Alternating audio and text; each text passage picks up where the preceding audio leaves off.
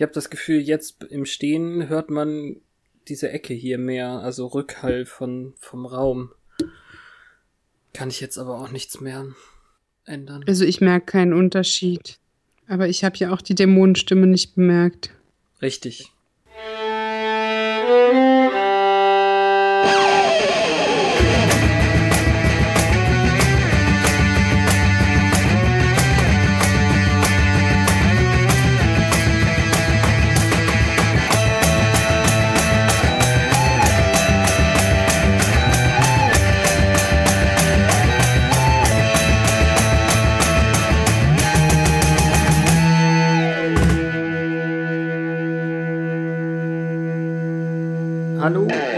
Herzlich willkommen bei Once More with Feeling, ein Podcast im Bann des Narrators mit Petra. Und mit Fabian. Wir sind bei Staffel 2, Folge Nummer 17. Und die heißt im Original Passion. Und jetzt habe ich den deutschen Titel vergessen. Ähm, Das Jenseits lässt grüßen. sehr schön. Ja, fantastisch. Ich hatte gerade die unstillbare Gier im Kopf und das ist das Lied aus Tanz der Vampire. Total seltsam. Das ist tatsächlich seltsam. Mit Tanz der Vampire hat's ja nichts zu tun, fürchte ich. Nein, bis auf die Fangzähne. Naja. Was passiert heute? Ja, wir sagen ja immer, wer ist dabei heute? Buffy and the Crew, where are you? Aber eigentlich müssen wir gar nicht so richtig drauf eingehen, es sind ja alle da. Ich weiß nicht so genau, ich glaube, Oz ist wieder nicht mehr da gerade. Ja, der hat es noch nicht so ganz in die Scooby-Gang geschafft, glaube ich. Der ist noch Anhängsel.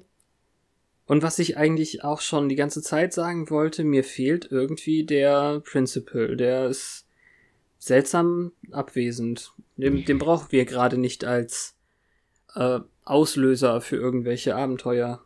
Ja, das stimmt. Irgendwie hat man da auch erwartet, dass noch mehr passiert, ne? Ja. Der war zwischendurch so präsent und so arschig. Es Ja. hat alles wieder aufgehört. Ob der nicht ankam? Das glaube ich nicht mal. Ich meine, er kommt ja wieder. Aber wir haben jetzt ein paar Folgen, wo er eigentlich überhaupt keine Rolle spielt. Mhm. Aber ich finde es eigentlich ganz erfrischend, wenn diese ähm, Schule nicht als Hauptort benutzt wird, so ständig. Das stimmt natürlich auch. Ja, das ist eigentlich ganz nett. Gibt den Kindern ein Privatleben. Es hört sich jetzt gerade so an, als wolltest du schon direkt loslegen mit einer kurzen Zusammenfassung. Ich wollte dir eine entlocken. Ach. Ich weiß nicht, wie ich ich weiß nicht, wie ich es zusammenfassen soll, ohne das Wesentliche vorwegzunehmen, was Ich glaube, das ähm, geht gar nicht. Gegen Ende der Folge passiert. Darum würde ich mich da jetzt sehr zusammenreißen. Im Prinzip lebt Angel seine Besessenheit von Buffy aus, auf grausame Weise. Wir haben letzte Woche schon davon gesprochen, dass er rund um den Valentinstag total durchdreht und irgendwie geht's jetzt in dieser Folge hier erst so richtig los. Vielleicht hat er seinen Kalender verloren. Wir haben uns jetzt ja schon so viel mit dem Mond beschäftigt. Ich glaube nicht, dass Vampiren an den, an den Monden festmachen, welches Datum wir haben. Aber im Prinzip wurde es dann letzte Woche eingeläutet, dass seine Fantasien da wirklich ähm, unbegrenzt sind, wenn es darum geht, jemanden zu quälen. Und das wird uns heute halt bewiesen, dass das nicht übertrieben war. Um das vorwegzunehmen, der Ton passt einfach auch ganz perfekt. Man hätte all das, was hier, naja, das meiste, was hier in der Folge passiert, in einem fast schon lustigen Ton wahrscheinlich erzählen können, dann wäre es ganz schrecklich geworden. Also bis zu einem gewissen Punkt. Ich meine, den Punkt besprechen wir ausführlich, das weiß ich jetzt schon. Ja. Ich bin ja ganz froh, dass heute nicht mehr jeder rot trägt. Das reicht mir schon. Für Angel ist diese Woche irgendwie alles Fun and Games. Der grinst und lacht auf jeden Fall auch sehr viel heute. Ja, ich finde das auch, also um das jetzt mal vorwegzunehmen, und ich glaube, ich habe es auch schon mal gesagt, der macht das ganz gut. Vorher Mhm. dieses grüblerische, geplagte äh, Last der Welt auf seinen Schultern. Und jetzt ist er halt so wie der Bully in der Schule irgendwie. Also diese Grausamkeit lebt er mit so einer kindischen Hm. Ader aus, die so von Grund auf unangenehm ist. Es ist sehr überzeugend. Ja, dann lass uns doch mal direkt einsteigen. The Sitch or not the Sitch? Wie eigentlich ziemlich häufig starten wir im Bronze. Das Besondere ist, dass wir den, den frühesten Title Drop überhaupt jemals bekommen diesmal. Passion. Angel steigt den die ganze Zeit mit einer Narratorstimme in das Geschehen ein, also über dem anderen Gesagten. Ich, ich will immer Voice-Over dazu sagen, aber das ist, glaube ich, das Wort für Synchronisation eigentlich. Aber er, er erzählt eigentlich all das, was passiert und wie er hier im Bronze sehr creepy in der Ecke steht, während ziemlich sinnliche Musik äh, spielt und Buffy ja, nicht mal nur wieder sinnlich. mit Das ist das gleiche Lied, was bei der Arschlochnummer von Buffy ähm, an Sender. gleiche Lied? Äh, ich, also ich würde drauf schwören, ja, ich habe das so wahrgenommen. Okay. Wenn es nicht das gleiche Lied ist, ist es auf jeden Fall eine Adaption. Und dann sieht man ja auch Buffy mit Sander tanzen, allerdings Mhm. ähm, auf eine unschuldige Art. Wir sehen ja später auch Cordelia und Willow sind auch dabei. Aber es sieht halt in dem Moment, wo er ähm, auf die Tanzfläche starrt und sie von weitem beobachtet, so aus, als wäre er eifersüchtig. Und damit könnte diese Szene genauso am Anfang der Staffel gelegen haben. Ja, fast. Aber jetzt ist er ja, ja nun mal Angelus und nicht mehr der Angel, der sie als Love Interest anschaut, sondern äh, der sie irgendwie quälen möchte. Sein ganzer Monolog zielt jetzt eben auf diese Leidenschaft an, hin. Findest du es eindeutig, dass er da schon der Böse ist? Also ich finde den Monolog so ambivalent. Von wegen Love Interest oder nicht. Meinst du, wenn man jetzt nur diese Folge sieht, dass man das dann noch nicht weiß? Also angenommen, Es geht man, nur um die man hätte- Eingangssequenz. Ja, okay. Das erste, was du siehst, wenn die das Bronze verlassen, ist ja, dass er hinter einer Mülltonne ein Mädchen leer säuft. Ja. Was Da ist es dann doch wieder ein, eindeutig. Ja, so als hätte er sich an ihr aufgegeilt quasi und dann eine Ersatz ähm, Teenagerin so. gebissen. Das war jetzt gar nicht so mein, mein Teil. Also, ähm, ich dachte nur, okay, die gehen jetzt so lachend und sich freuen zu viert wieder nach Hause. Also, Xander, Buffy, Cordelia und Willow. Willow hat noch irgendwie einen Lutscher. äh, auf jeden Fall steht dann gegenüber eine junge Frau, die denkt man so in irgendwelchen leidenschaftlichen Umarmungen begriffen ist und dann lässt Angel die ausgesaugt fallen und da dachte ich dann, warum hören die erstens dieses Mädchen nicht fallen und wenn da jetzt Angel steht, der irgendwen aussaugt, dann müssten die das doch sehen. ist ein bisschen mäßig dargestellt. Ja, er ist wirklich nicht so weit in den Schatten gerückt, dass er nicht zu sehen wäre. Ihre Gesichter wenden sich halt um ein paar Grad so weg, dass ihre Ohren ihn angucken. Also es, ja, normalerweise müsste eine Jägerin wachsamer sein. Die lief noch auf der Seite. Wenn man jetzt so ein ähm, wie heißt das bei Star Trek, ein, ein so ein schwachsinnig im Weltall oder so, also wo irgendjemand dann tatsächlich drüber labert, was da eigentlich passiert, dann könnte ich mir eine Stelle vorstellen hier, äh, da steht Angel und saugt eine Frau aus. Schau nicht hin, gehen wir einfach. Ist doch total quatschig. Ja. Aber für eine Anfangssequenz hält es vielleicht gerade noch stand. Das ist aber eine schwache.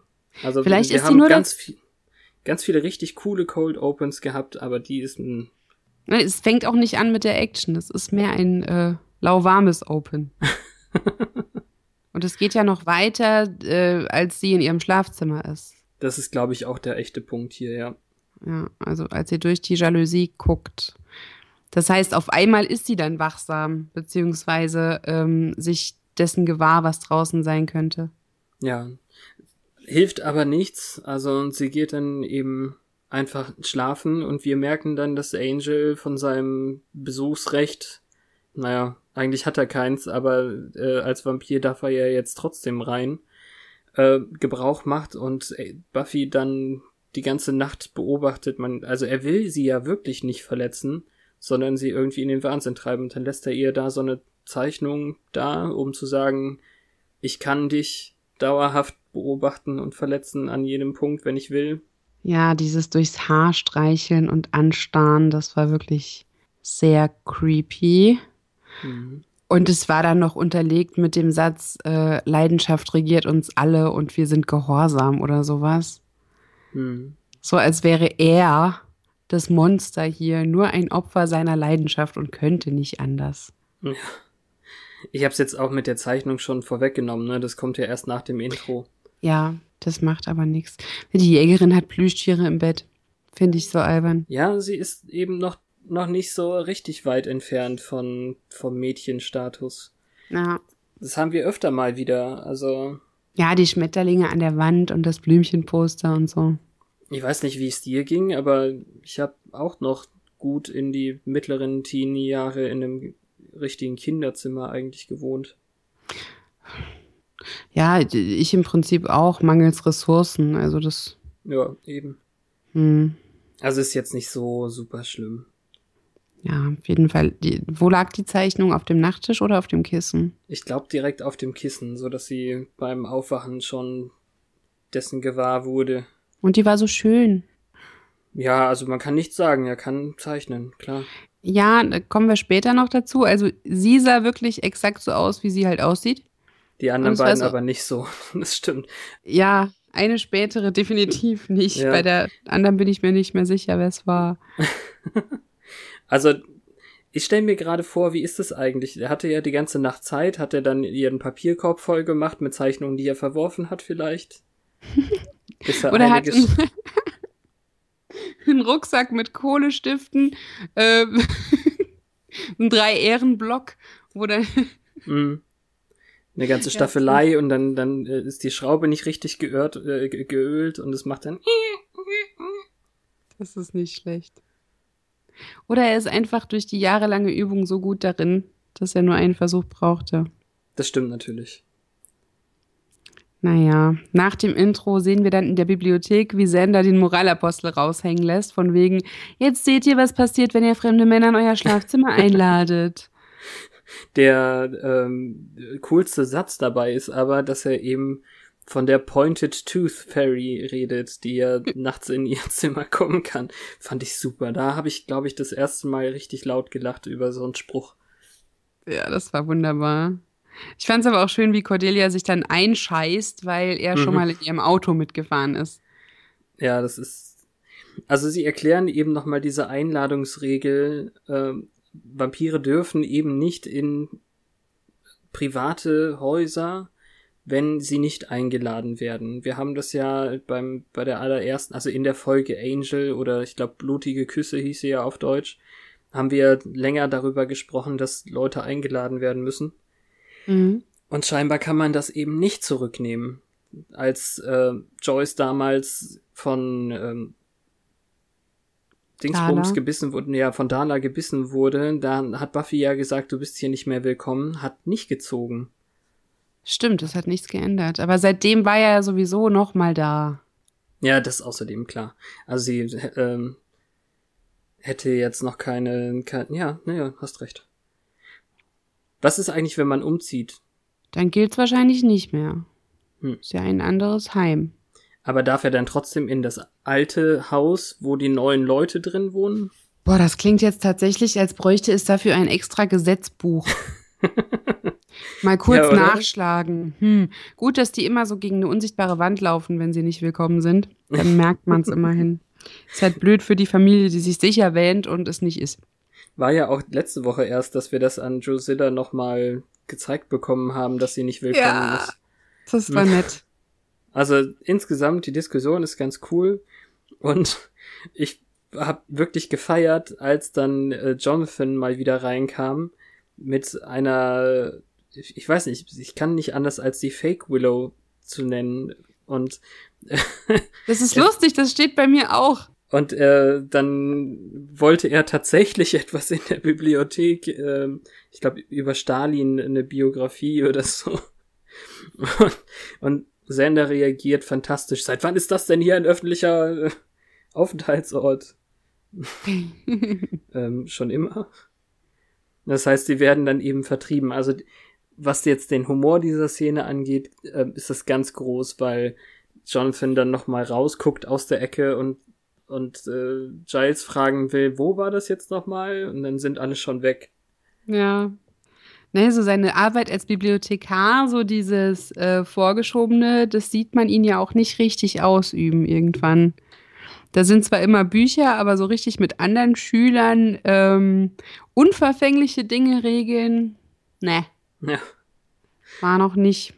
Ja, und deswegen streifen sie jetzt wieder durch die Schulflure, glaube ich, und Ja, wundervolle Cordy-Szene. Warum schneidet er ihr nicht die Kehle auf oder reißt ihr das Herz raus, während sie schläft? Ich versuche nur zu helfen. Giles hat aber auch wirklich nichts Besseres zu sagen, als dass sie ihn ignorieren soll, weil er ja nur spielen will und sie Ja. provozieren. Das ist, also das fand ich äh, sehr komisch. Sie ist definitiv, wir wissen das ja, dass sie noch nicht bereit ist, ihm ein Ende zu bereiten, aber Ja. Und das weiß er wahrscheinlich auch. na, Aber, äh, ne, ne, ne, ne, ne, ne. Approach to battle. Das war auch so schön, als Giles gesagt hat, ja, du hast es geschafft, einen komplexen Gedanken äh, auf seine einfachste Form herunterzubrechen. mal wieder Ähm. zu, zu Xander, weil der immer nur so kn knappe Sachen sagt, ja. Ja, im deutschen Untertitel stand äh, Edge-Badge-Taktik oder so. Ach echt? Ja. Ah, verstehe.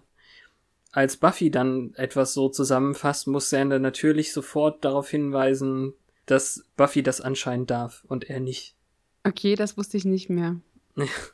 Ist auch egal.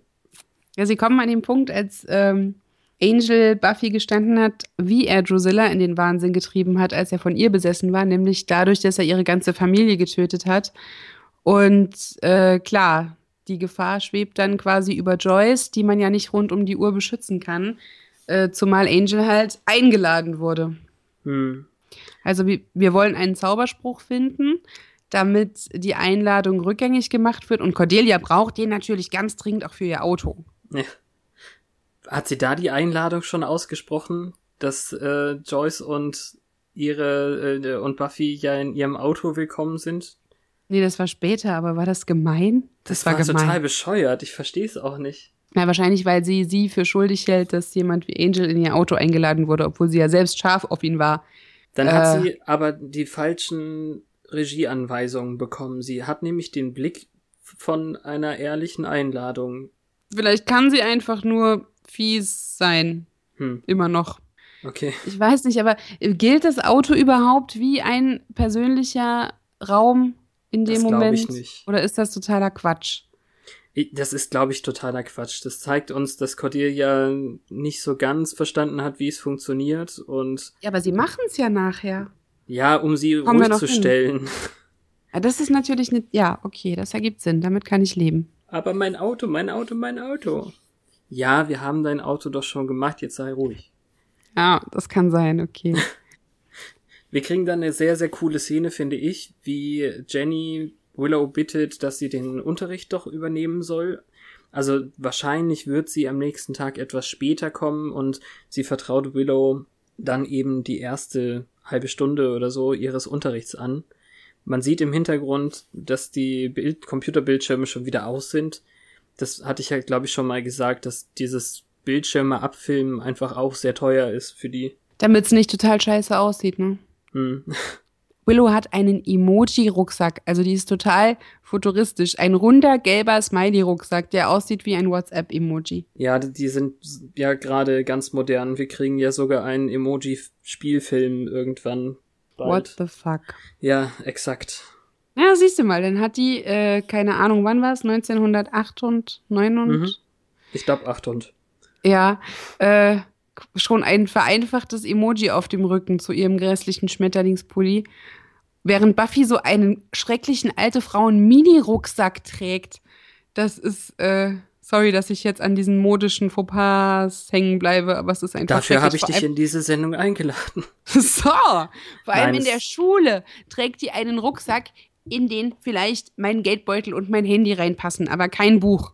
Nein, die Bücher trägt man unterm Arm, weil man hat ja den Rucksack nicht für seine Bücher. What?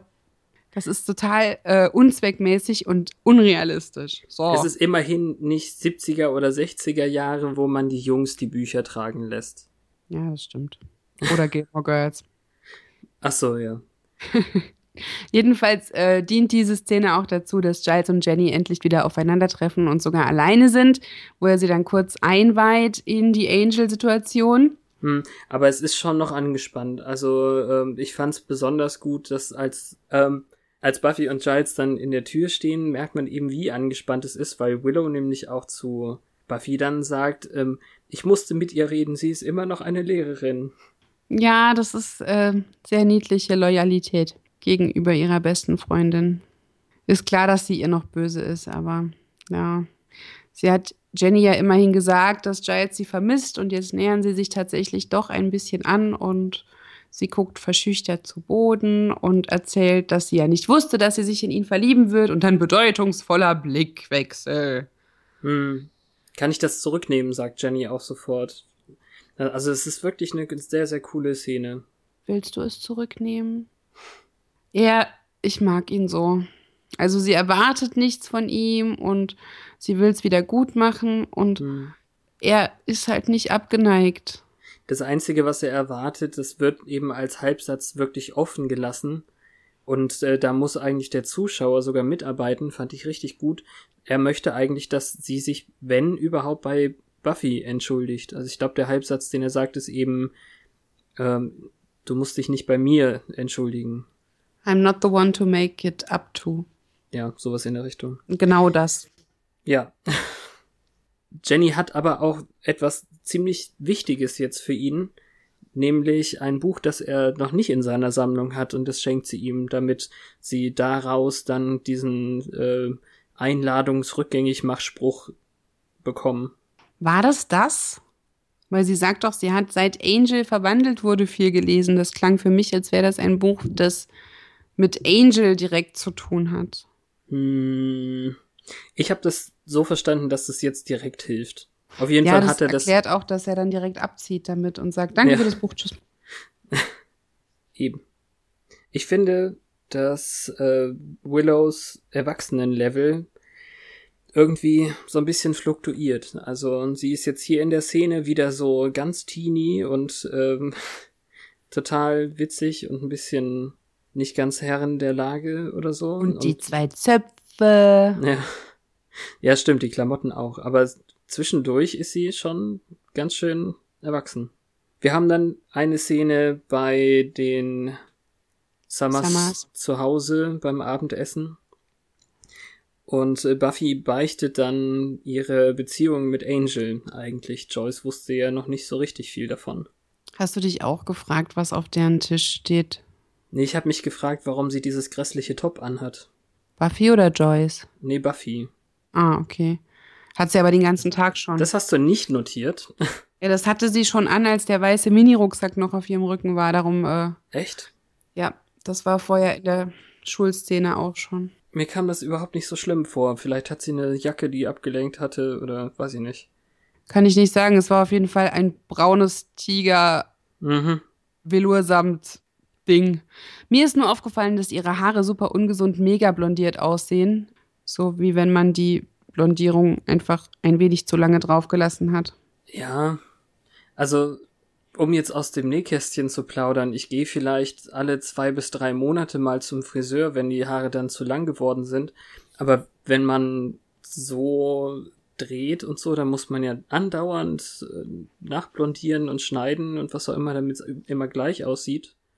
Da hat die Maskenbildnerin das vielleicht ein bisschen zu lange draufgelassen, ja was im Laufe der Serie auch nicht immer gelingt, wie wir noch merken werden. Also ich verrate nicht zu viel, wenn ich sage, irgendwann später werden wir uns definitiv einmal über Perücken unterhalten müssen. Ähm, Spätestens, wenn, wenn sie der Stuntfrau verrutscht ist, oder? Nee, nee. auch eine schöne Variante. wir werden dazu kommen. Es wird aber noch viele Monde dauern. Gruß von Oz. Jedenfalls Sie ähm, erzählt quasi, dass sie mit Angel zusammen war und dass sie das nicht mehr ist und deutet so an, dass der gefährlich ist, damit Joyce auf der Hut hm. ist, wenn er auftaucht. Joyce macht dann im Endeffekt auch schon einen Teil des Gesprächs mit ihr, nämlich äh, über Stalker eigentlich. Ähm, also, wenn er gefährlich ist, warum hast du dich mit ihm eingelassen und ähm, möchte eigentlich schon irgendwie in Aktion treten. So. Ja. Um hier mal einzuschieben, wer ist sie denn, um sowas zu sagen bei ihrer Männerwahl? Naja. Ted? Aber sie weiß ja gar nicht, wie schlimm er war. Ja, aber also mir kommt es ein bisschen so vor, als ob sie ihr so, ähm, dass ihr ein schlechtes Urteilsvermögen unterstellen möchte bezüglich Männern. Und es Ja. ist noch keine vier Wochen her, glaube ich, dass, oder? Oder Ja, etwas doch mehr als vier inzwischen ein Wochen, bisschen, ja, ja. ähm, dass sie halt selbst total auf die Fresse gefallen ist mit einem Robo-Boy. Und das finde ich dann halt wirklich mit zweierlei Maß gemessen an der Stelle. Ja, okay, verstehe. Da habe ich überhaupt nicht mehr drüber nachgedacht. Ted war so abgehandelt in meinem Kopf, dass ich jetzt das äh, einfach so hingenommen habe. Irgendwie hat sie ja auch recht. Ja, schon. Aber zu judgy ist halt immer irgendwie unsympathisch. Das Herz will, was das Herz will. Du hast es ja, glaube ich, gerade schon gesagt, dass ähm, Buffy ihr dann sagt, nein, nein, nimm dich bloß in Acht vor ihm.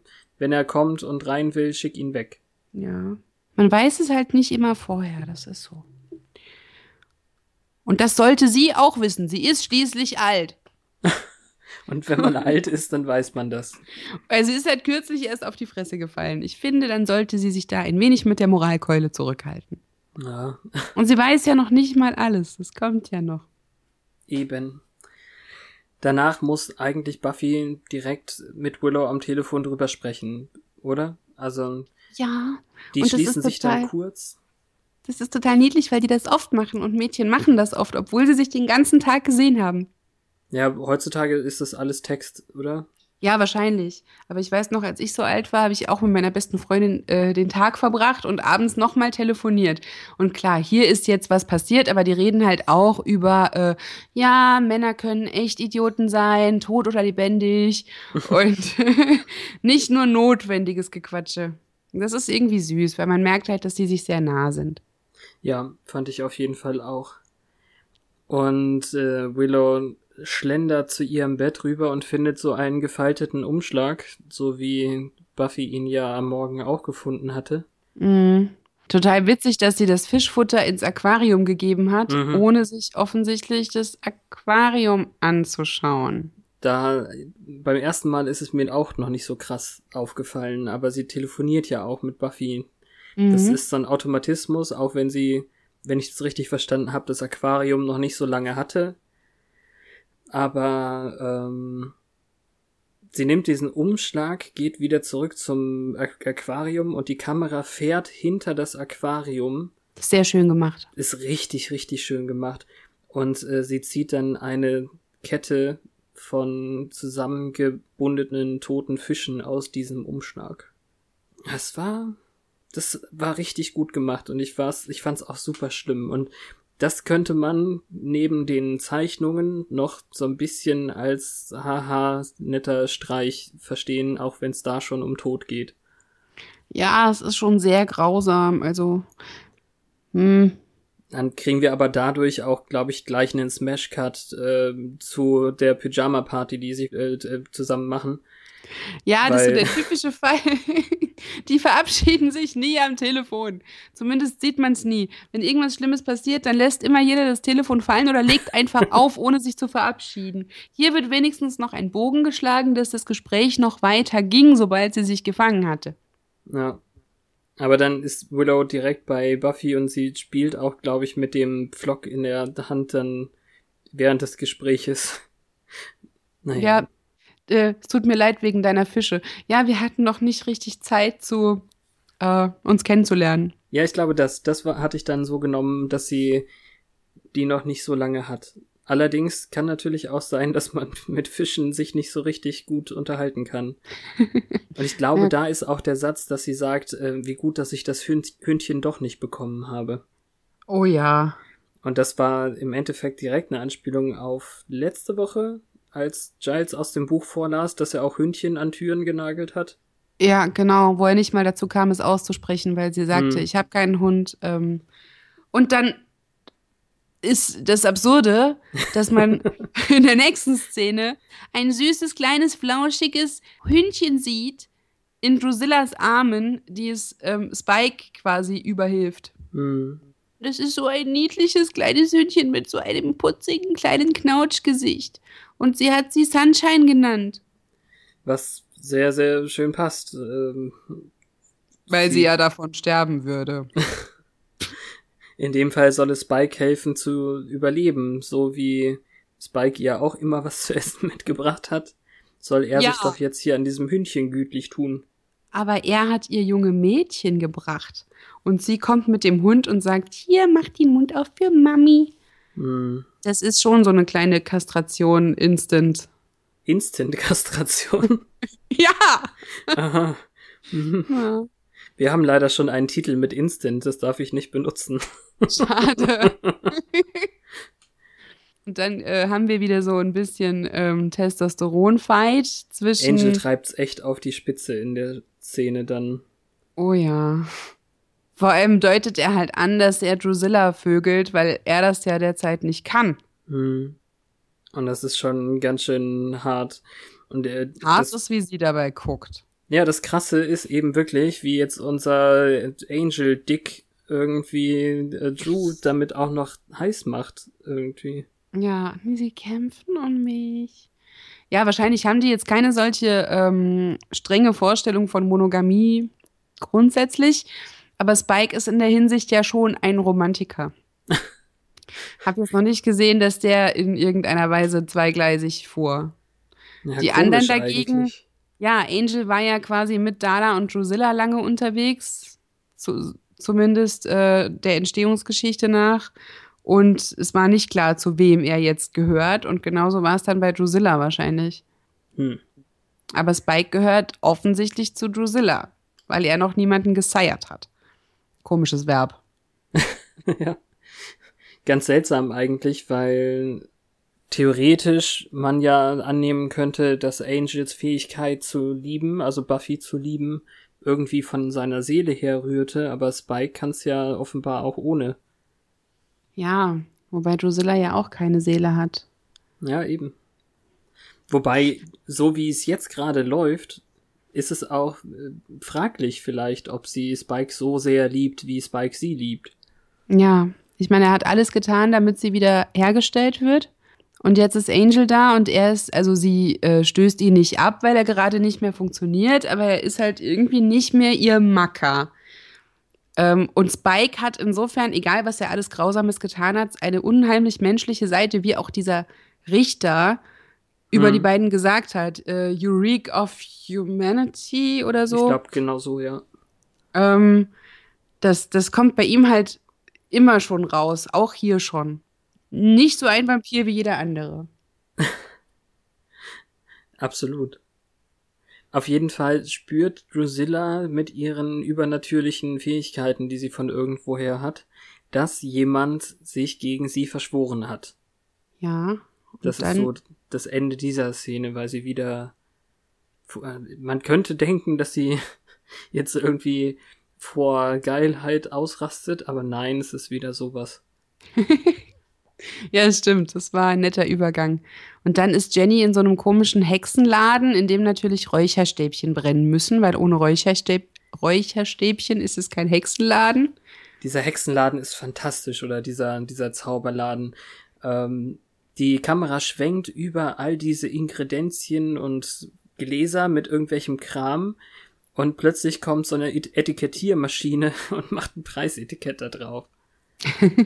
Es hätte auch ne, ein Hexenlabor sein können, bis wir merken, ach nee, das ist ein Magic Shop. Ja. Und ähm, ich habe extra die Sachen, die auf den Fenstern standen, man sieht die eigentlich nur von innen, die habe ich extra mal äh, Screenshot-mäßig mir dann umgedreht, weil ich das eine nicht lesen konnte. Also das eins, an, der einen, an dem einen Fenster steht äh, Tarot-Cards. Das ist ganz Ah, eindeutig ich- zu lesen ja. gewesen. Okay, das hatte ich mich gefragt, weil ich dachte, das heißt irgendwas mit Guards. weil ich nur Ja. den Schluss gesehen habe. Okay, cool. Nee, also das eine ist Tarot Cards und das andere heißt Black Magic. Aber es war super schwer, das zu lesen, weil dieses L so super seltsam ist. Also der, äh, der Serifenstrich, sage ich jetzt mal, der vordere bei dem L oder hintere, je nachdem. Also es gibt ja den großen Strich, dann gibt es diesen unteren und bei dem ist eben ein kleiner Strich noch vorne dran. Mhm. Normalerweise ist das nicht so, also ein großes L natürlich auch, nicht so ausgeprägt. Und da, das konnte ich nicht lesen. Was, was hätte auch Buak Mag Magic heißen können, Hm. oder? Ich habe dir das Foto ja geschickt. Ja, und vorher hätte ich auch gar nicht darauf geachtet, auch wenn ich die Szene zigmal gesehen habe.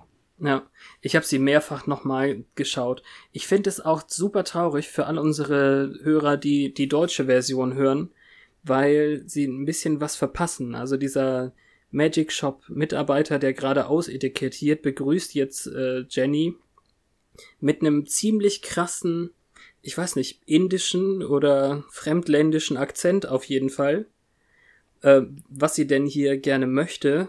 Und als sie dann ihre Expertise zeigt, indem sie sagt, genau sagt, was sie haben möchte, lässt er das vollkommen fallen und redet normal mit ihr, weil ähm, sie nicht zu diesen Stümpern gehört, die das einfach nur aus, ähm, weiß ich nicht, als Hobby betreiben Ja. oder, oder so.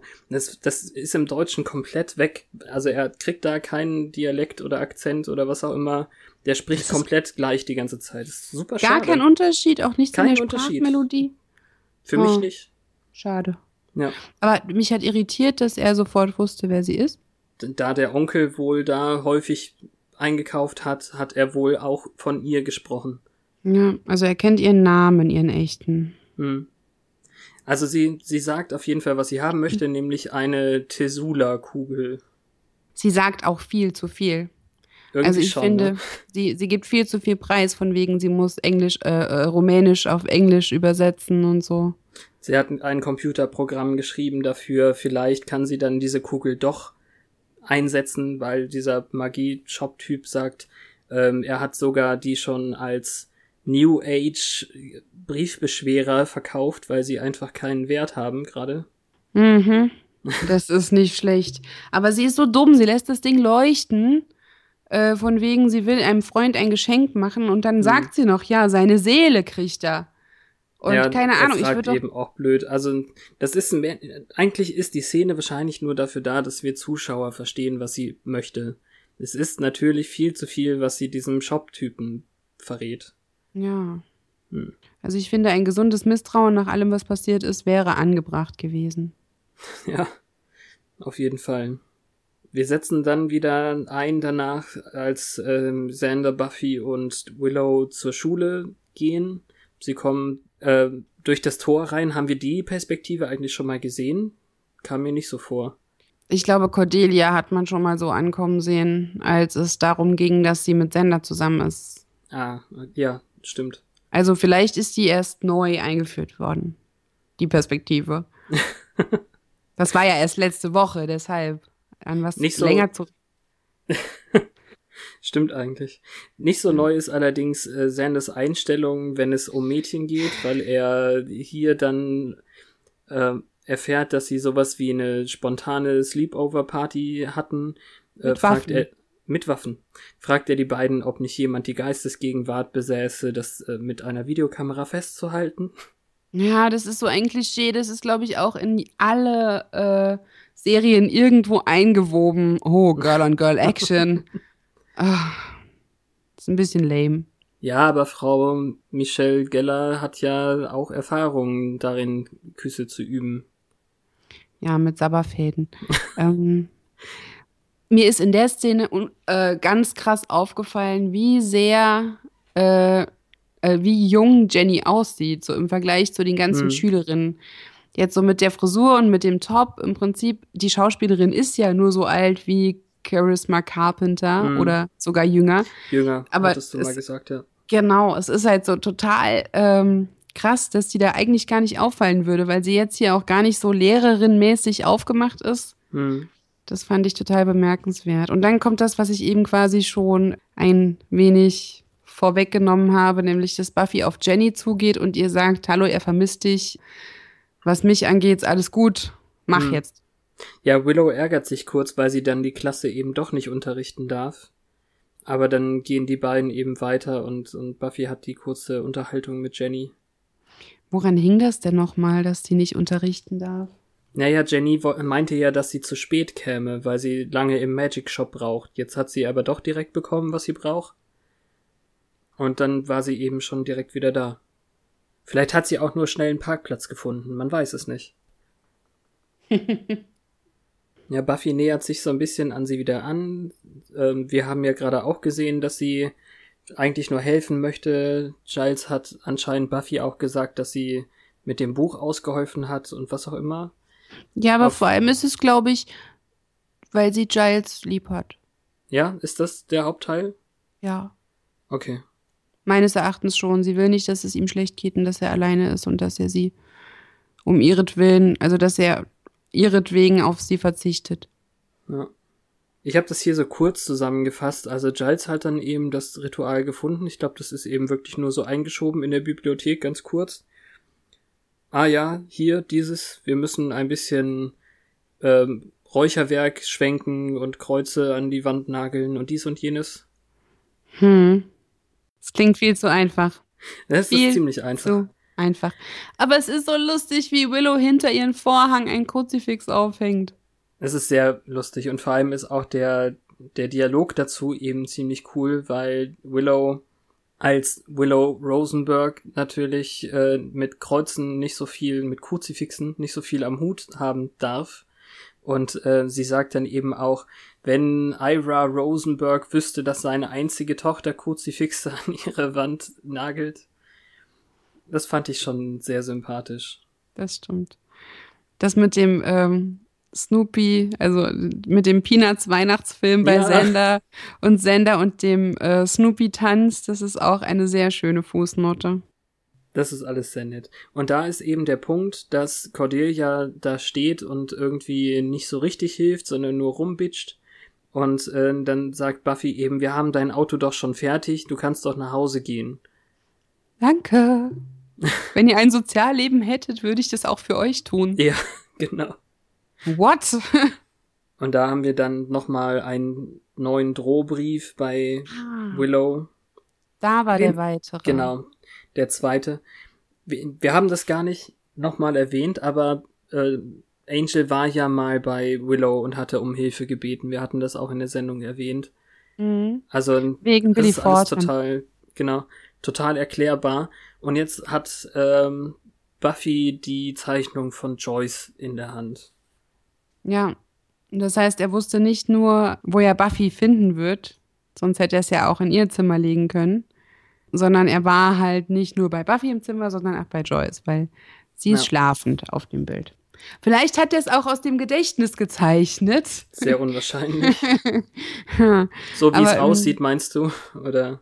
Ja, ich weiß nicht. Also Joyce erkennt man schon auch noch, glaube ich. Von den drei Zeichnungen, also das wird zunehmend schlechter. Vielleicht, weil genau er weniger das. Zeit dafür äh, hatte, die anzufertigen. Ja, er wird einfach immer nervöser, weil es sich zuspitzt sein Finale, das er aufbaut irgendwie. Ja.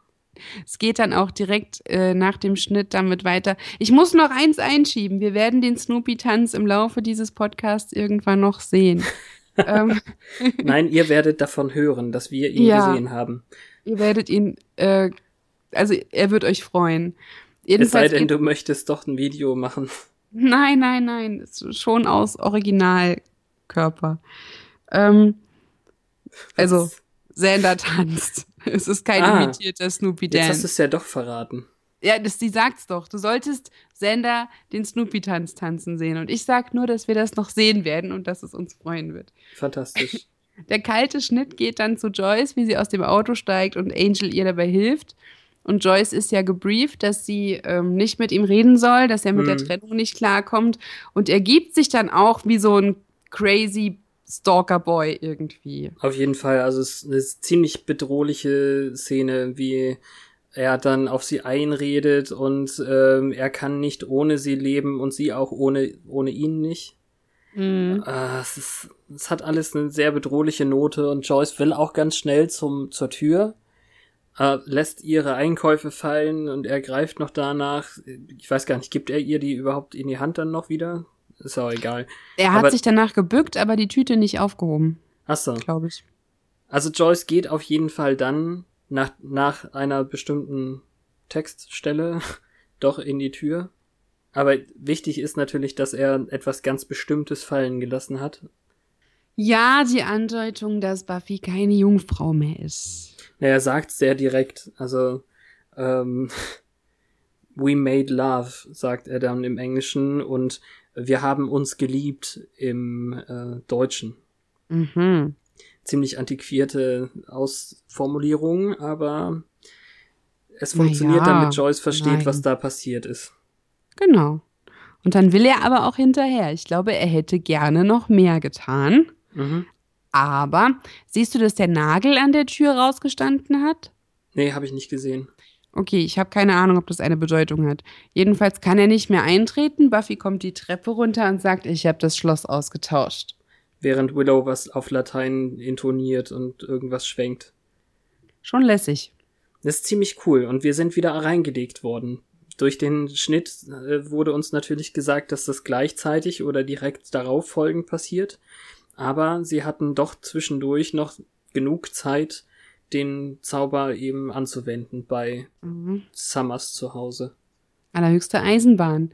Und es endet auch damit, dass sie ihm die Tür physisch vor der Nase zuknallt, was ich auch eine schöne Analogie finde. Ist total super, ja, auf jeden Fall. Ist aber gleichzeitig ist es auch. Angel ist dann ganz schön doof eigentlich, wenn er diese Zeichnung da abliefert und sich selber dann nicht genug Zeit für das andere dann lässt. Hm. Naja. Man weiß ja auch nicht, ob es da nur um die Folter ging oder ob er es in dem Moment schon vorhatte. Weil gleich ist er ja wieder ganz woanders. Hm. Ja, aber da ist genug Zeit eigentlich dazwischen. Ja, es sieht aus, als wäre es mittlerweile dunkel. Und Jenny arbeitet am Computer an, wie wir wissen, der Wiederherstellung von Angels Seele. Hm. Und äh, als Giles kommt, spricht sie ihn drauf an, dass Buffy gemeint hat, dass er sie vermisse. Sie schließt aber noch ganz schnell das Fenster, damit er nicht ähm, aus Versehen sieht, woran sie arbeitet. Ich glaube, sie möchte einfach nur mit Ergebnissen ankommen und nicht äh, uneffektiv wirken, wenn sie es vielleicht doch nicht schaffen sollte. Genau, keine falschen Hoffnungen erzeugen. Ja, fand ich auch ziemlich cool. Mhm. Und die beiden verabreden sich. Also, ich weiß gar nicht, von wem ging denn jetzt die, die Einladung aus? Von ihr oder von ihm? Im Prinzip hat sie gesagt, sie macht das hier noch fertig und danach käme sie vorbei und er freut sich nur selig. Ja, okay, dann war's das. Ja.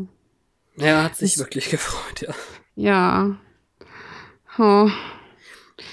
Schnitt zum Zauberladen und Drusilla hat das Hündchen nicht getrunken. Sie mag's, glaube ich. Ja, anscheinend ist ja auch ihr Spike ein Kostverächter. Ja, es ist vielleicht auch diese, ähm, also im Prinzip behandelt sie Spike wie ein Schoßhündchen derzeit und das versinnbildlicht das ein wenig, Ja, dass sie jetzt das Fall. Hündchen mit sich rumträgt. Das ist ganz cool gemacht. Also Drusilla ist auch wirklich eine Rolle, die viel hergibt. Gleichzeitig, glaube ich, kommt dann eben wieder das gleiche wie mit Miss Sarah oder Edith. Mit dem Vogel. Also, naja, also diese, diese ganzen Sachen, wo sie dann etwas braucht in der Hand oder überhaupt, mit dem sie dann sprechen kann, statt mit den Leuten. Also, ähm, sie sagt, glaube ich, zu dem Magic Shop-Typen auch, ähm, Sunshine hat mir erzählt, dass du Besuch hattest oder irgendwie sowas in der Richtung. Ja, und es wird dann auch relativ schnell weggeschnitten eigentlich. Wir wissen ja, dass Drusilla ziemlich effizient äh, ihre Informationen bekommt, wenn sie das möchte. Ja, ich schätze, sie ist gerade jetzt, wo sie neu erstarkt ist, sehr überzeugend. Also wir sind uns schon einig, dass der Magic Shop Typ wahrscheinlich nicht überlebt, oder? Ja, Ja. Hat er auch Nee, verdient hat er es eigentlich nicht. Er war eigentlich einfach nur nett zu Jenny. Jenny ist diejenige, die zu viel plauderte. ja. Na, naja. Wobei sie es halt auch gut gemeint hat und zuversichtlich war. Und sie scheint ja auch ihre Arbeit erfolgreich zu beenden. Sie speichert Mhm. zumindest irgendwas auf Diskette und druckt's aus. Auf Ja, glaub, Endlospapier. der, ja, ein alter Drucker. Mhm. Ähm, naja, ich glaube, sie erwähnt aber auch, also sie feiert so, äh, ja, geschafft oder ich weiß nicht. ja, und hier war der Bildschirm definitiv wieder zu sehen. Mhm. Also ihr Einzelner geht.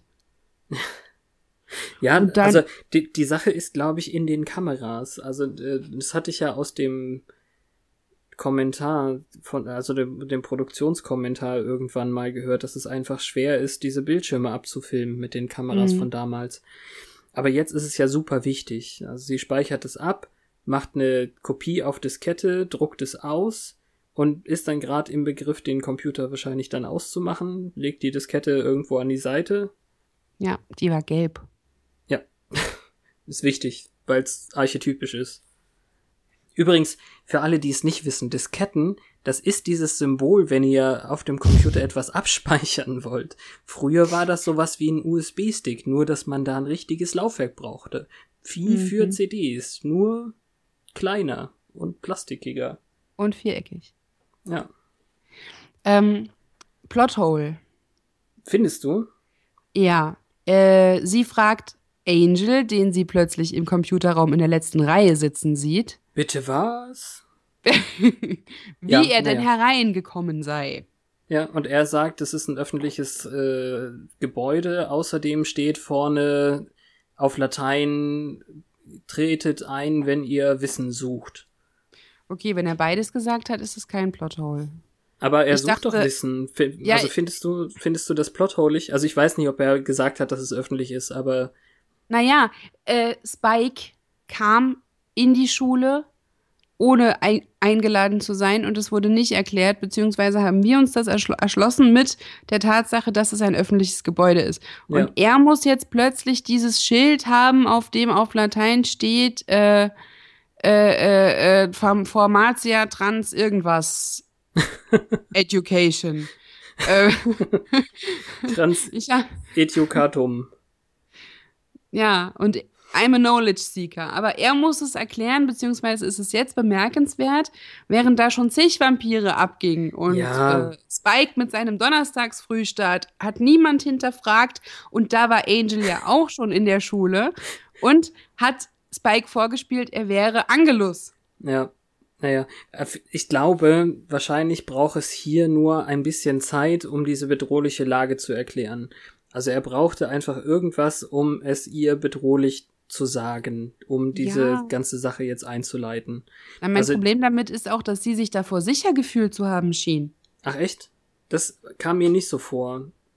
Ich habe nicht darauf geachtet. Es hat, hat mich in dem Fall nicht gestört. Weiß ich nicht. Vielleicht hat sie auch einfach nur nicht erwartet, dass er ihretwegen auftaucht. Hätte sie aber Ja. müssen. Also, dass sie auf der Hut sein müsste, hätte ihr wirklich klar sein sollen.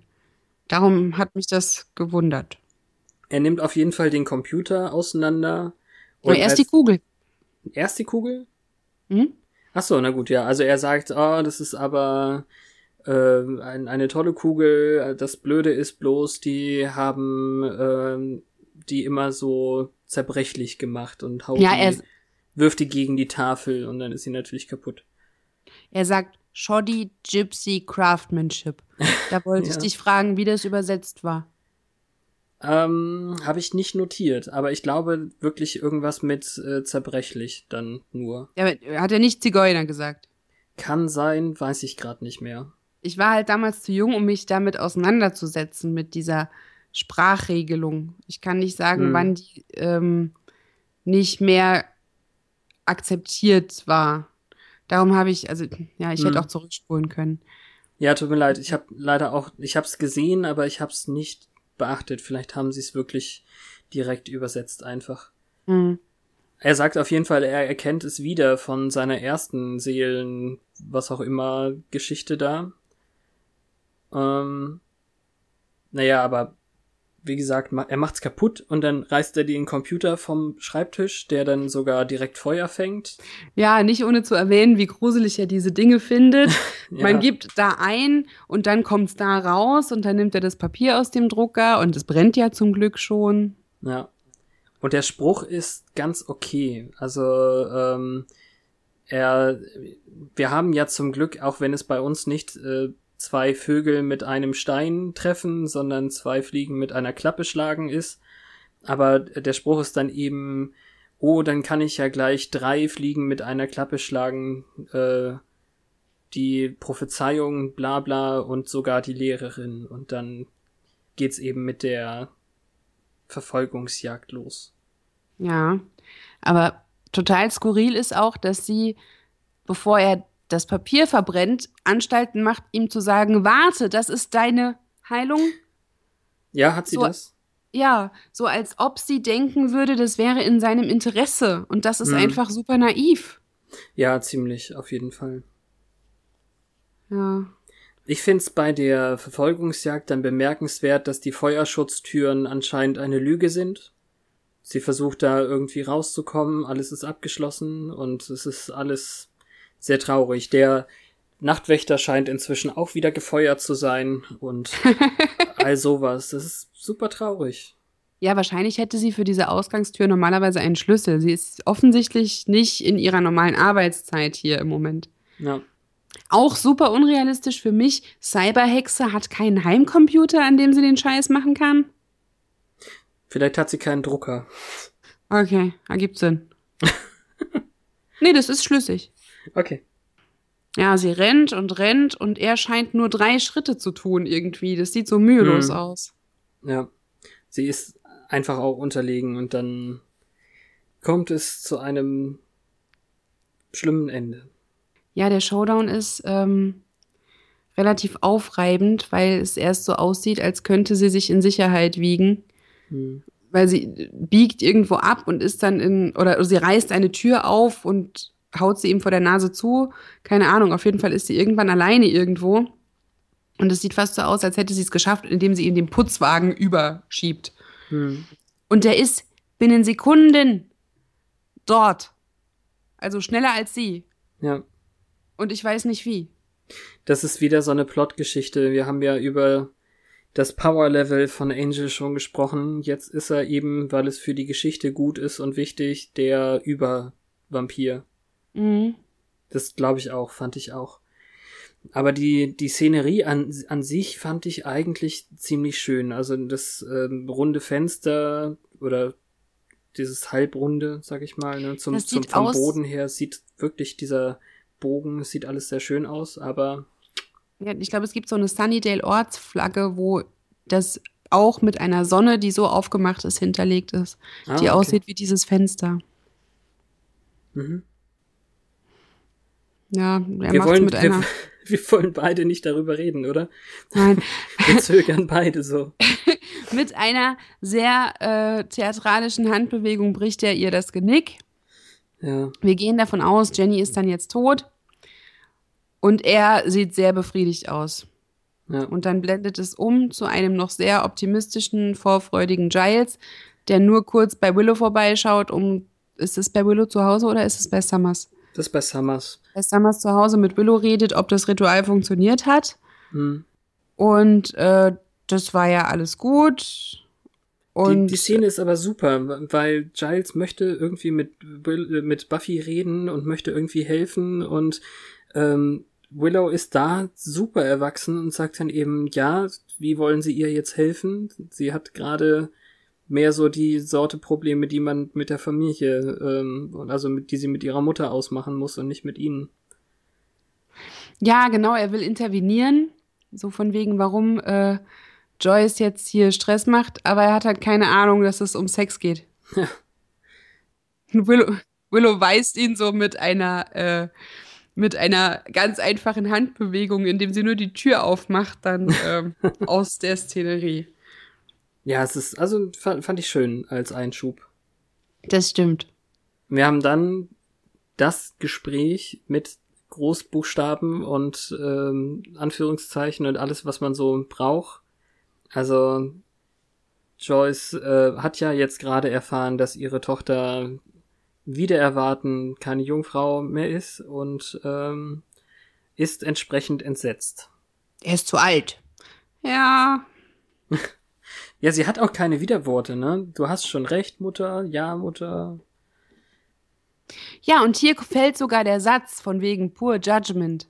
Mhm. Ja. Und da war ich sauer. Ja, weil sie ihr das eben wirklich, also so richtig vorwirft. Ich hätte mehr erwartet von dir. Ja. Von wegen, du hast mit einem Jungen geschlafen, von dem du mir nicht mal erzählt hast, dass du ihn datest. Okay, Ja. das sind die normalen Probleme. Das, das, Ja. Soweit kann ich es einsehen, aber Poor Judgment fand ich echt unangebracht. Er war vorher nicht so, ja, du kennst ihn ja nicht, la la la. Ich kann dir nicht alles erzählen. Wie wär's, wenn du mir irgendwas erzählst? Ja. Aber an sich ist es ja alles gut und auf eine gewisse Weise ist Buffy mehr als äh, nett eigentlich. Also Joyce erwartet ja auch, dass sie jetzt äh, ausrastet und sagt, dass sie das gar nichts angeht und dies und das. Aber ähm, Buffy ist ja ganz ruhig und weiß, dass sie den Fehler gemacht hat. Das ist ja alles schon durchdacht. Ja, Joyce erwartet auch ähm, eine schlimmere Reaktion mhm. von wegen ja. äh, grossing me out und ja, das ist eigentlich kann sich eine Mutter das nur so wünschen. Es fällt ja. noch, ich liebe dich mehr als alles andere auf der Welt, das ist süß. Und also das, das Ende ist, glaube ich, dann eben, äh, und wie ist es jetzt gelaufen? Weiß ich nicht. Das war auch mein erstes Sexgespräch. The Talk, ja. Ja. Stimmt. Ja. Ist alles mhm. ganz gut. Das ist dann vielleicht auch so diese erneute Konfliktsituation, Single Mom, äh, da muss sie jetzt alleine durch und da ist halt nicht so dieser beschützende Part eines Vaters mit bei. Darum mhm. läuft das ein klein wenig liberaler ab, wahrscheinlich. Ja, wer weiß. Mhm. Was hätte der Vater denn aber bewirken wollen? Naja, der hätte wahrscheinlich Angel schon längst gegen sich aufgebracht. Hm. Weiß nicht. Also mit dem Vater über Sex zu sprechen, stelle ich mir jetzt viel schlimmer vor als mit der Mutter, so als Mädchen. Zumindest im Klischeefall. Keine Ahnung. Mhm, ja. Ja. Genau. Dann sehen wir, dass Giles an seiner eigenen Tür eine rote Rose findet. Mhm. Und auch er, wie Jenny, geht völlig arglos an diese Situation ran. Dafür, ja. dass die nichts geklärt haben. Klar, er ist verliebt, er freut sich, er hofft das Beste. Aber trotzdem kommt, ihn, kommt ihm einfach nichts komisch vor. Und auch hier war Angel offensichtlich schon eingeladen. Ja, ich weiß es nicht. Ich, äh, ich, ich möchte das gar nicht so. Ah, das ist, glaube ich, die schlimmste Stelle in der ganzen Folge, weil er noch so hoffnungsvoll sich über diese Rose freut und er sieht, dass da schon irgendwas zu trinken kalt gestellt ist. Es läuft klassische Musik und ähm, er findet eben ein, ein Blatt irgendwie, ein Zettel, wo äh, nur upstairs, also oben drauf steht. Ja, und er zieht und, seine Brille aus. Echt? Hatte das da schon gemacht? Ja, er hat seine Brille ausgezogen und die Flasche genommen und er grinst total verliebt. Und er kennt doch diese Zettel, die sahen alle gleich aus, das gleiche Papier, die gleiche Art zu falten. Hat, hatte er dennoch, die Zeichnung gesehen? Die erste von Buffy hat er gesehen, ja. Ach krass, okay, ja. Ja, er folgt der Rosenblätterspur in scheinbar sein eigenes Schlafzimmer. Und äh, ja, oben liegt dann äh, Jennys Leiche in dem Bett. Ja. Das ist äh, hart. Ja, also die, die macht das, also wenn sie, ich denke, dass sie das selbst war, diese Augen, die offen sind und in seine Richtung gucken. Das ist alles bis ins kleinste Detail von Angel inszeniert. Mhm. Also er hat nicht nur die letzte Nachfahrin von dem Gypsy Clan, Calderash People, umgebracht. Er hat gleichzeitig jemanden, der Buffy sehr nahe steht, auf die schlimmstmögliche Art und Weise gefoltert. Also ja. er ist definitiv effektiv in dem, was er tut. Ja, das ist echt super, super hart. Ich habe mich da tatsächlich wirklich gefragt, wann war denn Angel eingeladen bei Giles? Ich kann mich nicht erinnern. Ich sehe im, vor meinem inneren Auge irgendwie Angel vor der grünen Wand. Ich glaube, es war im Zusammenhang mit der Prophezeiung, als hm. die so ein wenig ähm, eigenbrötlerisch, ohne ihr Wissen auch mal miteinander kommuniziert haben. In der ersten Staffel, dass er ihm das Prophezeiungsbuch vorbeigebracht hat vorm Finale oder was? Sowas in der Art, ja. Zumindest eine Zeit, als Angel versucht hat, Buffy zu meiden. Oder ihr aus dem Weg zu gehen, damit es nicht ja, wehtut. Als es mit der, ja, als es mit der Liebesbeziehung noch nicht ganz angefangen hatte. Ja. Und mhm. Angel schaut jetzt auch genau hin, also die Polizei ist sofort bei Giles. Mhm. Ähm, ich würde ja fast wetten, dass er geguckt hat, ob sie gebissen wurde. Giles jetzt? Ähm, ja das kann ich dir wirklich nicht sagen. Also Giles ist deutlich getroffen und eigentlich wie in, in also richtig in Schock, spielt es auch richtig gut, äh, lehnt er an seiner eigenen Wand, als die Polizei kommt und das Einzige, was er eben dann ähm, also er sagt, ja, selbstverständlich müssen Sie mich mitnehmen und äh, kann ich aber wenigstens diesen Fo Anruf haben und äh, ruft mhm. dann eben bei Summers an. Und dort steht Angel vor dem Fenster und er beobachtet die Reaktion von äh, Buffy und dann eben auch von Willow, als äh, Giles offensichtlich am Telefon das diesen Fakt dann einfach übermittelt. Und er weidet sich an der Trauer. Ja das ist, glaube ich, auch wieder ein, genau, das ist ein Moment, wo wieder dieser Monolog einsetzt, wie er dann über all diese Leidenschaft ähm, redet und in dem Fall eben, was das eben auch bedeutet an Schmerz oder bedeuten kann oder was auch immer. Irgendwie sowas. Ja. Extrem und gut ähm, gespielt, gerade eben wieder von äh, Alison Hannigan als Willow, die einfach komplett aufgelöst ist. Also ähm, ich weiß, ich weiß nicht, wie man so weinen, weinen und ähm, diese Trauer übertreiben könnte, aber sie tut's nicht. Für mich ist das sehr realistisch, das, was ich auch von Willow, dem Charakter, erwartet hätte. Ja. Bei Buffy spielt halt auch die Schuld mehr mit. Ja. Willow, Willow trauert bei Buffy geht wahrscheinlich sofort der Schalter um, dass das alles nur ihretwegen passiert. Wenn sie nicht wäre, wäre er nicht An Angelus geworden und wenn sie nicht wäre, hätte er sich nicht auf Giles und Jenny konzentriert. Wobei auf ja. Jenny vielleicht schon durch die Calderash-Geschichte, aber ja. Wenn sie nicht wäre, wäre ja auch Giles nicht in Sunnydale. Ja. Und ich muss, glaube ich, sagen, dass das auch die Stelle war, wo ich dann durchaus eine oder zwei Tränen verdrücken musste, weil es mich dann auch mitgenommen hat. Mhm. Verstehe ich völlig. Naja. Und dann suchten, also sie müssen, sie wollen Giles suchen, weil ähm, sie nicht wollen, dass er Scheiße baut. Hm. Es fällt zwar der Satz, meinst du nicht, er möchte im Moment lieber alleine sein? Das, dann äh, sagt sie, es ist mir ganz egal, was er möchte, mir geht es darum, hm. dass er, was er tut.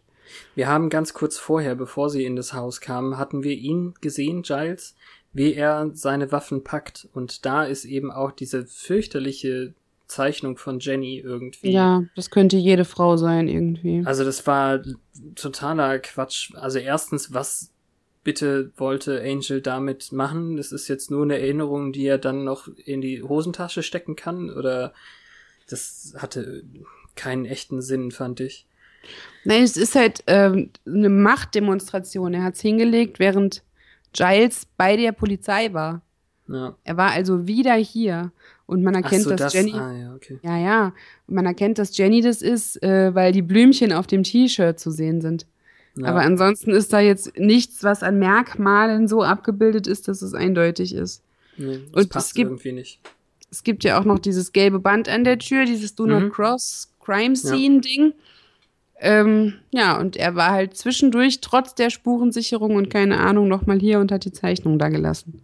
Okay, ja. Das heißt, ich. ja, heißt halt einfach, ihr könnt mir nix. Hm. Also es ist alles, das sind, das sind mehr so die Plotholes für mich. Er hat ein Haus voller äh, mittelalterlicher und sonstiger Waffen und das interessiert die Polizei alles nicht, weil der Frau das Genick gebrochen wurde. Ich äh, weiß ich nicht. Das ist alles ein bisschen komisch. Also Giles ist ja dann offenbar auch gar nicht mehr verdächtigt worden. Mhm. Also unsere Scoobies stehen in seinem Wohnzimmer und jetzt ist eine Sache, die habe ich, glaube ich, letzte Woche schon kurz erwähnen wollen. Ähm, das ist jetzt das, worauf ich mich da bezogen habe. Also Sander kann nicht mit dem Witze machen aufhören. Er kann es nicht. Es ist eine extrem traurige Situation und ähm, er, er sagt jetzt eben, in einem Ton, der sehr traurig ist. Also im Englischen, im, im Deutschen fand ich es wieder nicht beeindruckend, natürlich nicht. Ähm, sagt er so, so einen witzigen Spruch von wegen, ja, in der Schule hat er auch Waffen, aber die Waffen, die er hier hat, das sind seine so, super Sonntags-Ausgehwaffen. Hier sind die besonderen Dinge. Und es, es kommt eben wirklich so rüber, dieser Witz kam in seinen Kopf obwohl alles super traurig ist und er musste ihnen sagen. Und es ist ein Riesenlob, finde ich, an den Schauspieler, dass er das so, also dass er den Charakter so verstanden hat inzwischen und wie es überhaupt dann rüberkommt, fand ich richtig gut. Mhm. Ja, die, die Waffentruhe ist auch sehr beeindruckend gewesen, das stimmt. Also, hm. vielleicht möchte er auch in seiner Hilflosigkeit, weil es ja einfach keinen Weg aus der Trauer gibt, sogar was Gutes tun, indem er jetzt einen Witz macht, wenn Cordelia nach den Ja. Waffen fragt, die er hier hat und die er in der Bibliothek hat. Ja. Im Prinzip reagiert er einfach auf alles mit Humor, auf jede Art der Hilflosigkeit. Das ist, glaube ich, auch die Stelle, wo sie alle in Cordelias Auto ankamen, oder? Mhm. Das war ja eigentlich Also auf, die, auf die traurigste Stelle überhaupt kommt eigentlich fast die witzigste, weil ähm, wir Cordelias verrücktes Auto sehen, wo sie eben alles mit Knoblauch vollgeladen haben und Kreuze an der Gegend äh, rumhingen da und so. Da musste ich dann doch lachen, auch wenn ich gerade eigentlich nicht in der Laune war. Ja, das, das ist mir gar nicht aufgefallen mit dem Knoblauch am Auto. Naja, Ich habe mich nur gewundert, warum das Auto auf einmal rot ist und habe mich gefragt, wie oft die neue Autos kriegt. Aber gut, das letzte ist ja auch in die, in, in die Schule reingefahren. Ja. Ähm, Sander sagt noch irgendwas von wegen, ich habe Angel lange gehasst, bevor ihr es getan habt. Darum Mhm. verdiene ich Anerkennung, um nicht zu sagen, ich hab's euch doch gesagt, vor Ja. jetzt oder so. Mhm. Und dass er, also sie haben halt Angst, dass Giles dorthin gegangen ist, um Angel zu töten und ähm, er sieht's nicht ein, ihn aufzuhalten. Er versteht halt nicht, dass es dabei nicht darum geht, Angel zu retten, sondern Giles davor zu bewahren, dass er getötet wird. Ach so, ja, ja, klar. Er will ihn nicht, nicht aufhalten im Sinne von, er will ihn nicht davon abhalten, Angel zu töten. Genau. Ja, ja. Und er vergisst völlig, dass der es wahrscheinlich nicht schaffen wird, egal wie böse er gerade ist. Ja. Das, Sauer. wir, wir steigen dann ein mit dieser ähm, Geschichte, dass die Bösen sich dann einfach wieder streiten, denn ähm, eigentlich gespiegelt dazu möchte Spike gerne, dass äh, Angel jetzt Buffy endlich tötet. Sie ist ja schon eine Gefahr eigentlich. Aber irgendwie hat äh, Angel kein Interesse daran, ihr wirklich was anzutun. Ja. Also die Gefahr, dass nachher einfach nur eine angepisste Jägerin da vor der Tür steht, ist halt gegeben. Hm. Und Angel beschwichtigt, beschwichtigt ihn einfach mit Don't worry, Rollerboy. Naja, Also die Rollstuhlwitze gehen mir langsam echt auf den Keks. schon. Sie sind ja auch nie gut. Also Angel ist ja auch nicht der witzige Charakter. Und das manchmal, ähm, das ist, glaube ich, auch vielleicht irgendwie zwischendurch mal zu erwähnen. Manchmal sind die Witze ja deswegen schlecht, weil die Charaktere schlechte Witze machen sollen. das stimmt. Ne? Ich meine, Ja. wir sollen Angeles hassen. Auf jede Art, glaube ich. Und das funktioniert dadurch gut. Weil ich glaube, Spike war zu diesem Zeitpunkt schon irgendeine Art von Sympathieträger. Und dadurch diese Triangel dort aufzumachen, hat der daran gewonnen und Angel hat in der Form natürlich zu Recht verloren. Absolut. Ähm, es ist jetzt ja auch eigentlich ganz interessant, dass Giles Angel angreift und sogar kurz überlegen ist mit der Fackel, die er ihm um die Ohren haut. Ja, es ist sehr cool. Also Badass Giles äh, steigt eben hier ein und er beginnt, glaube ich, mit einem Molotow-Cocktail. Genau. Und dann äh, daran entzündet er halt eine Fackel und mit der verprügelt er ihn ein bisschen, bis er sich eine einfängt. Und in ja dem mal- Moment Nicht, nicht mal eine Fackel, das ist ja sogar ein Baseballschläger, der brennt. auch cool. Ja, ne? Aufs Maul. Dann äh, in dem Moment, wo Angel dann sagt, was ist denn aus den guten alten Flöcken geworden, ähm, rollt Drusilla Spike im Rollstuhl aus der Szenerie. Das heißt, die scheißt in dem Moment auf Angel und ob der das alleine hinkriegt. Nee, Angel sagt aber auch irgendwas von wegen, Ehrlich? euch da raus. Mhm. Ah, okay. Dann habe Nee, ich das ach, ah, vollkommen. nee, ah, nee, andersrum. Ähm, Drusilla wollte auch, äh, sie macht Anstalten mit einzugreifen und Spike sagt zu Drusilla, ähm, lass, lass ihn ähm, den selber fertig machen, dann kannst du hinterher einsteigen oder so ähnlich. Ja, er hat sich Also- auch selbst eingebrockt. Ja, genau. Ja, also Spike hält Drusilla auf, weil er natürlich möchte, dass Angel jetzt auf die Fresse kriegt. Okay, dann ist es viel weniger wert, als ich es interpretiert habe. Ich habe gedacht, sie würde damit eine eindeutige Stellungnahme machen, Nee, dass leider nicht. Spike ihr doch lieber ist. Nee. Ah. Ja, also ich brauche jetzt Spike und Drusilla nicht unbedingt zusammen, aber ähm, Wieso nicht? na, Naja, macht nichts. mag Spike. Das, was ich dann schade fand, war dann, dass eben irgendwie Giles der Giles Rage Mode zu schnell vorbei ist. Also er ist dann doch relativ äh, schnell unterlegen und ähm, ist dann wieder darauf angewiesen, dass äh, Buffy in dem Fall schnell eingreifen kann, zum Glück. Ja. Findest du, sie hätte hier die Gelegenheit gehabt, Angel ein Ende zu setzen? Ich weiß nicht, ob sie es getan hätte. Die Gelegenheit hatte sie. Er kann sicher nur die, äh, den Hintern retten, indem er fragt, was ist eigentlich mit deinem alten Typen da unten oder keine Ahnung. Ah ja, der liegt neben seinen selbst entzündeten Flammen rum. Ja, what's with the old guy oder ich weiß nicht mehr, was das war. Im, im Deutschen fand ich den Satz auch besonders doof, habe ich wieder vergessen.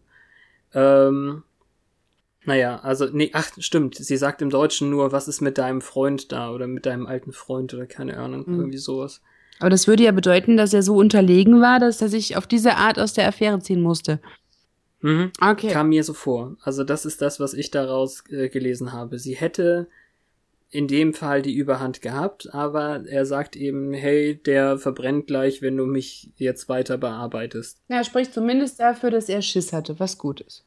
War nicht so richtig der Fall irgendwie. Also ich meine, er lag neben den Flammen und ich glaube, so richtig angekokelt war er nicht.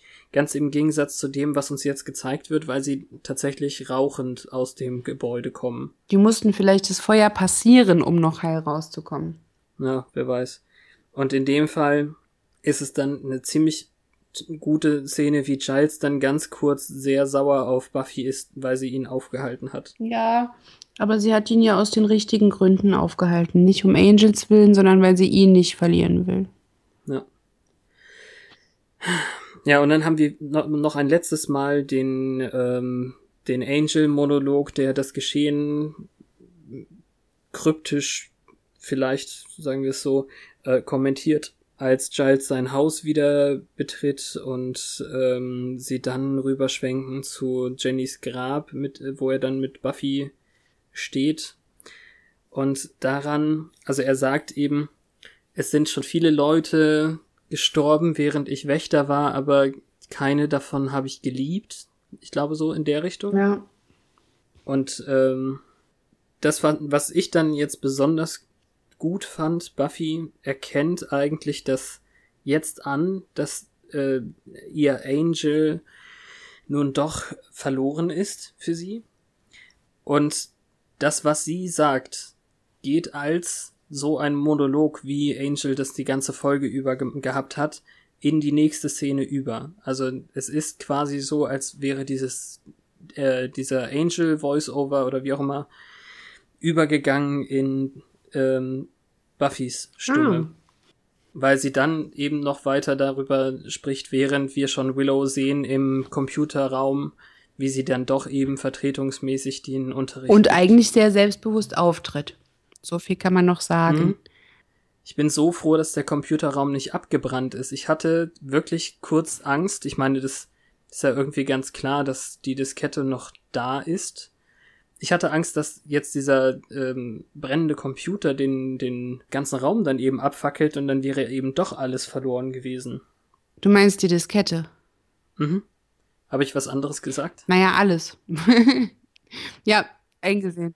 Nee, also ja klar. Also wenn die, Dis die Diskette wäre ja natürlich auch verbrannt, wenn der Ja, Schreibtisch ich hab's jetzt Feuer gar nicht geschnallt. Ich hätte. dachte jetzt irgendwie an Willows Vertretungsstunden und an äh, Informatikkurse.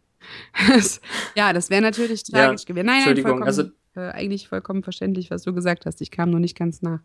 Ähm, Also es, es endet eben damit, dass Willow unabsichtlich irgendwie den Tisch anstößt oder was auch immer und dann die gelbe Diskette von von den Akten oder worauf oder woran sie gelehnt hat zwischen Schreibtisch und diesem Beistellschrank fällt. Und dies, diese Einstellung ist einfach fantastisch, ähm, wie es dann mit sehr, sehr viel Gewicht, mehr als so eine Diskette eben hätte, zwischen diesen Tisch und Schrank fällt, so als wollte es uns sagen, diese Lösung existiert noch, wartet, ob sie vielleicht doch noch mal passiert. und darum ist das Ding ja auch glücklicherweise gelb. Sonst würde es, sonst würde es unter all den äh, schwarzen Disketten dieser Welt ja gar nicht mehr so hervorstechen. Okay.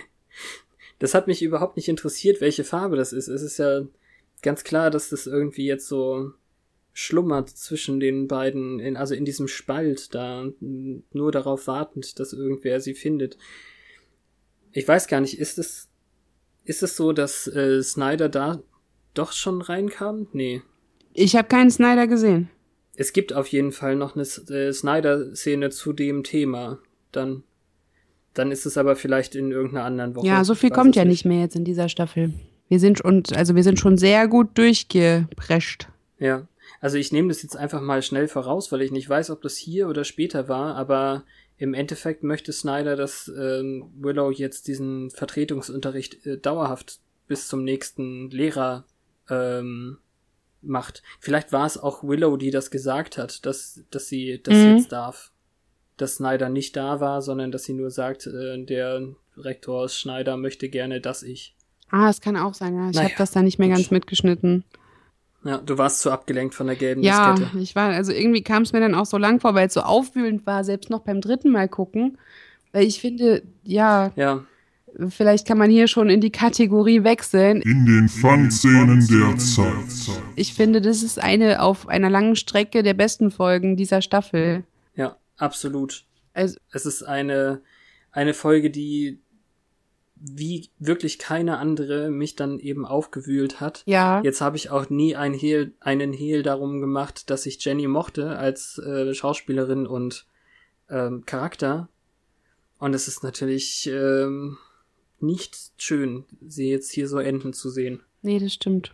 Also erstens, es reißt mit, das ist gut. Also Mhm. dramaturgisch gesehen. Dann diese Mutter-Tochter-Sache, die ist in jede Zeit transportierbar, ist auch Mhm. irgendwie nicht aufdringlich, sondern ähm, vollkommen nachvollziehbar und realistisch dargestellt. Und das trotz der Tatsache, dass es sich um einen bösen Arschlochdämon handelt, mit dem da entjungfert wurde. Ähm, das wird halt so schön auf das Wesentliche runtergebrochen. Das funktioniert gut. Es gab ja auch Anspielungen darauf, dass Joyce äh, schon vorweggenommen hat, er ist nicht mehr so wie damals, als du ihn kennengelernt hast. Das ist ja übertragbar ähm, auf normale Männer, die sich, nachdem sie ihr Ziel erreicht haben, vielleicht scheiße verhalten. Ja. Und äh, hier ist es einfach ganz wörtlich, dass er äh, vom netten Kuschel Moody, äh, Broody oder was auch immer Vampir zum Monster zurückkommt. Ja, also auch die Tatsache, wie das Gespräch verläuft und ähm, dass Buffy im Prinzip mehr Verständnis erntet, als sie hätte erwarten können dafür, was Mhm. passiert ist. Im Prinzip wird die Situation von Joyce ja auf eine sehr empathische Weise erfasst.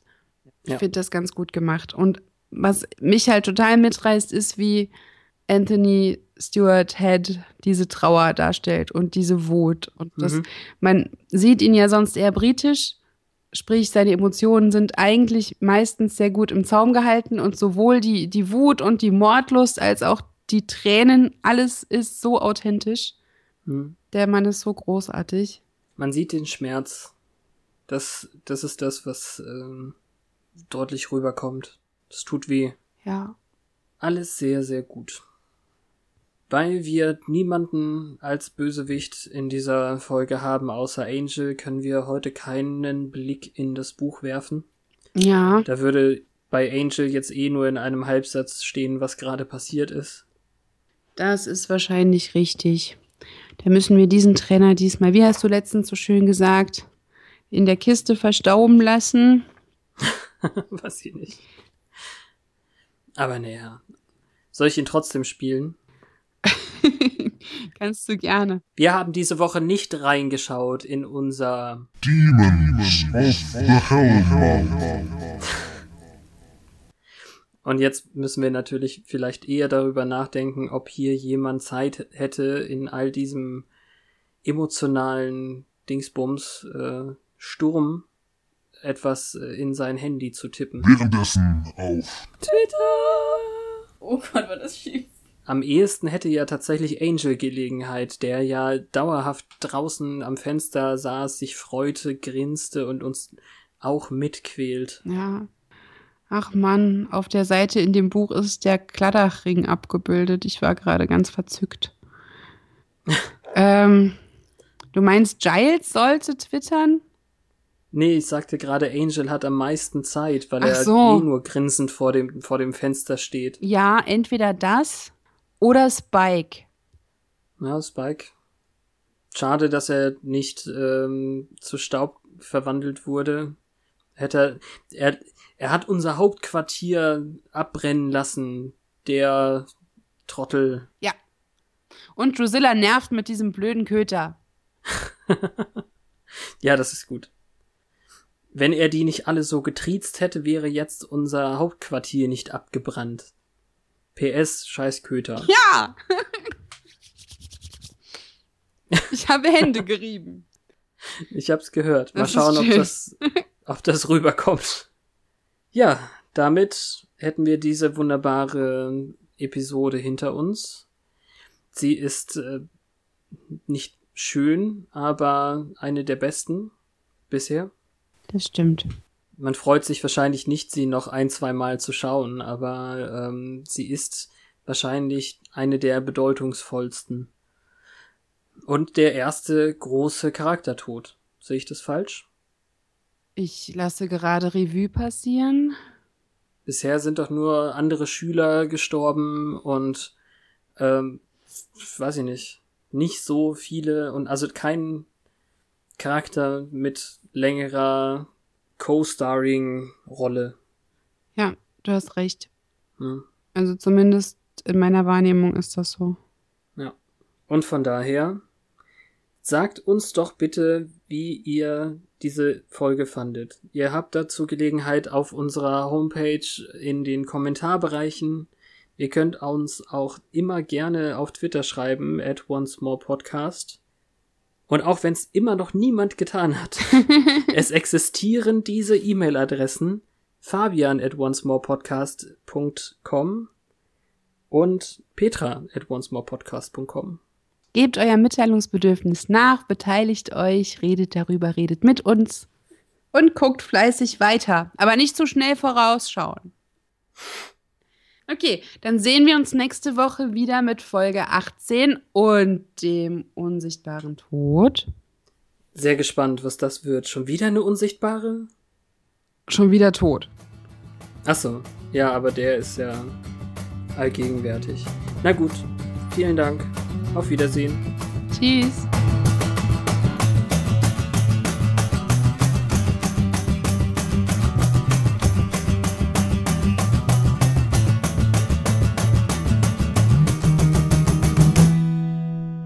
Beiden eben auftauchen, Angel und Giles. Äh, ich will immer Angel sagen. Oh, Buffy und Giles. Das ist total bescheuert. Ähm,